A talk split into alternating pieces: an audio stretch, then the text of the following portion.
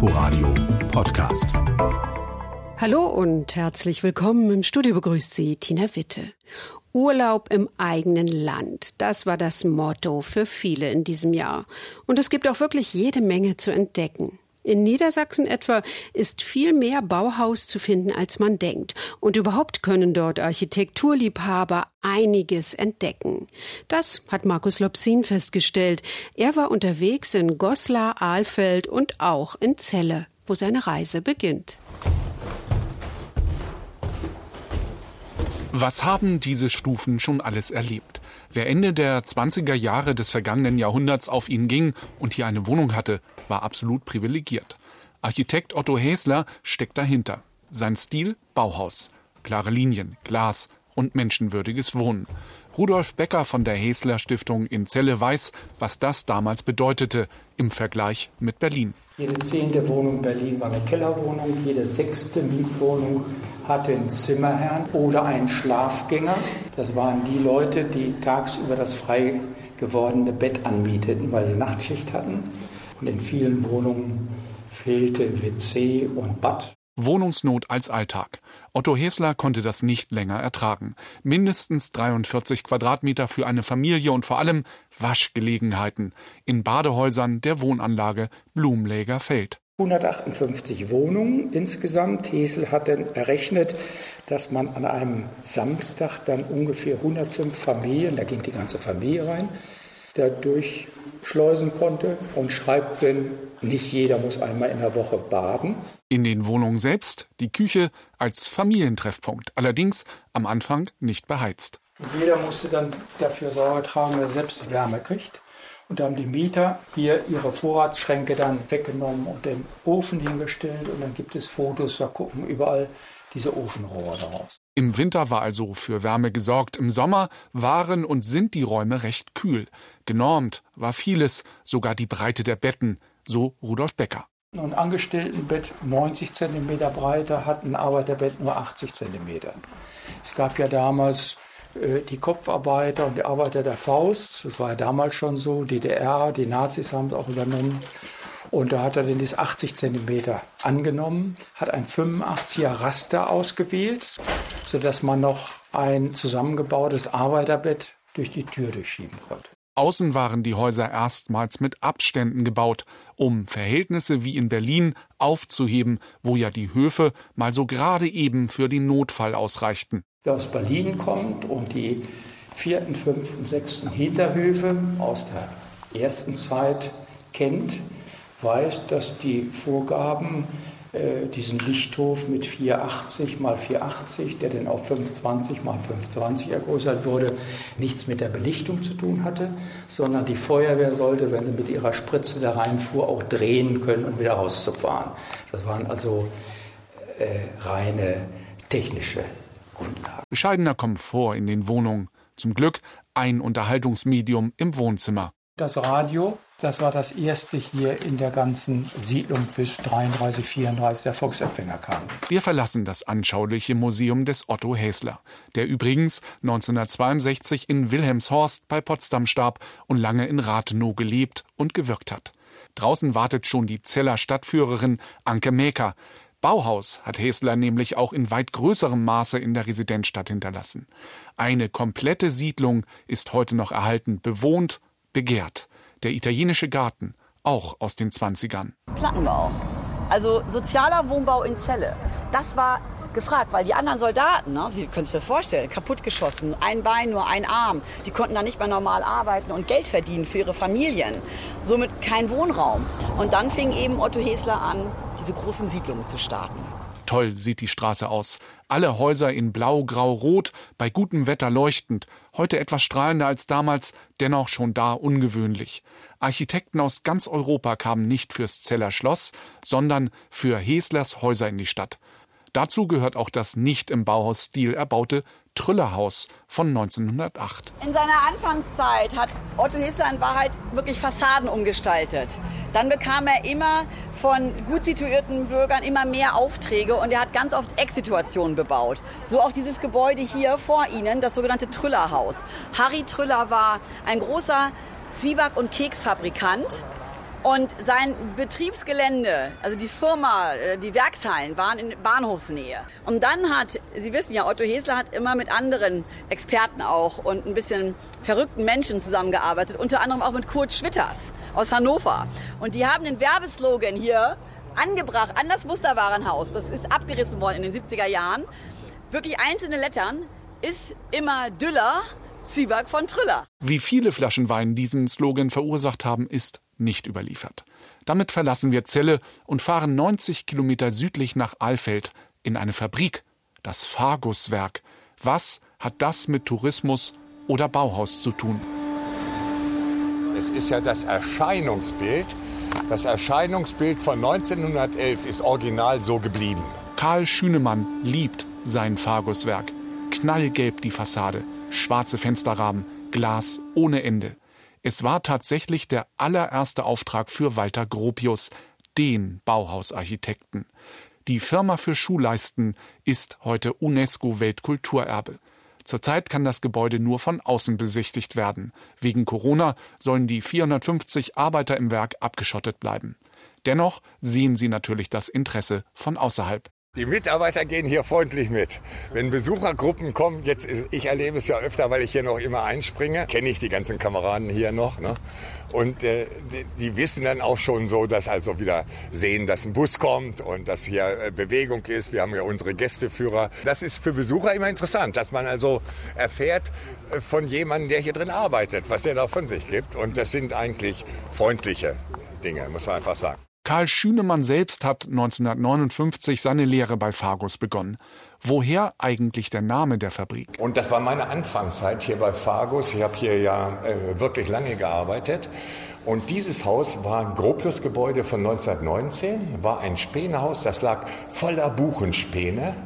Denn Fagus Silvatica, Buche, der lateinische Name für die Firma, Fagus Buche gleichzeitig war er so aufgestellt, dass man vom Buchenholz viele Abfälle hatte, Späne.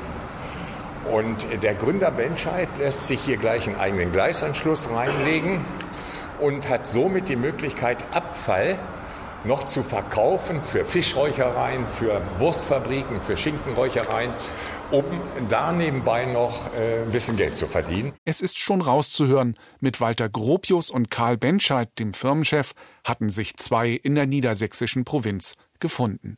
Vieles machte Gropius anders 1911 und Benscheid zahlte. Das Motto der beiden Licht. Und das war die Glasfront zum Vorteil der Arbeiter, die äh, da im stressigen Arbeitsprozess äh, Hunderttausende von Schuhleistenpaaren im Jahr fertigen konnten. Ne? Und das war der unglaubliche Helligkeitsfaktor, der da positiv aufgenommen wurde. Das wurde natürlich auch gleich von Experten wieder in Anführungszeichen kritisiert. Die machen zu wenig, wenn sie aus dem Fenster gucken. Ja. Solche Dinge kamen auch gleich, das, weil man es nicht kannte. Man, man kannte es nicht, dass man so großzügig und so optimal mit Arbeitern umging. Der Arbeiter in der Zeit war meistens in dreckigen, schmutzigen Fabriken. Wir haben es hier in Eifeld an vielen Beispielen gesehen. Ne? Also so gesehen war das unglaublicher optischer Vorteil. Und nicht nur das. Noch vor dem Ersten Weltkrieg sollten sich die Schuhleistenhersteller wohlfühlen. Der Arbeiter zählte plötzlich hier bei Fargussen auch soziale Einrichtungen wurden aufgestellt. Hier gab es im Kellerbereich Badewannen für Arbeiter, damit die am Samstag mit ihren Familienangehörigen mal in eine Badewanne steigen konnten. Die hatte keiner zu Hause.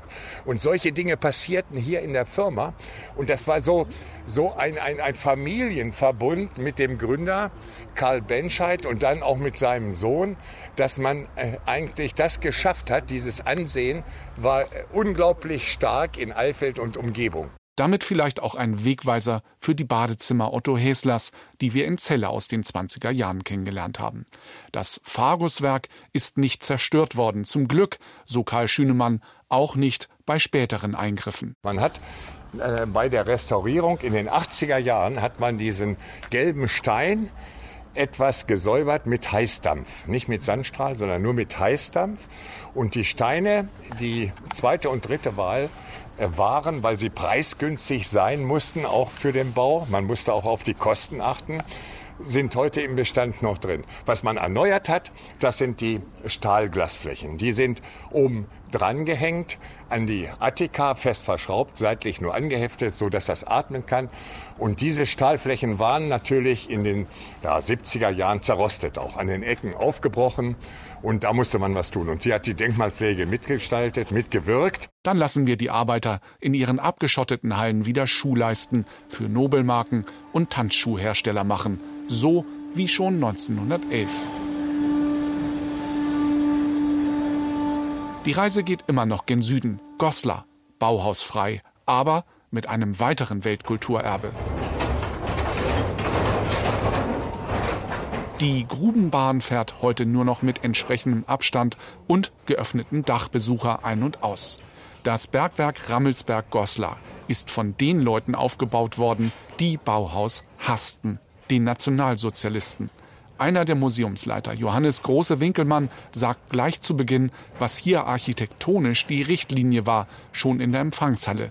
Riesige Decken, Säulen, wie in den Berliner Protzbauten der Nazis. Und hier werden sie nochmal ein bisschen klein gemacht, der Arbeiter. Sie müssen immer vom Bergarbeiter ausgehen, werden sie ein bisschen klein gemacht, weil die Nazis hatten ja die Arbeiterbewegung im Prinzip zerschlagen und wollten natürlich, dass der Arbeiter, der hier reinkommt, sich auf ihre Ideologie konzentriert. Ne?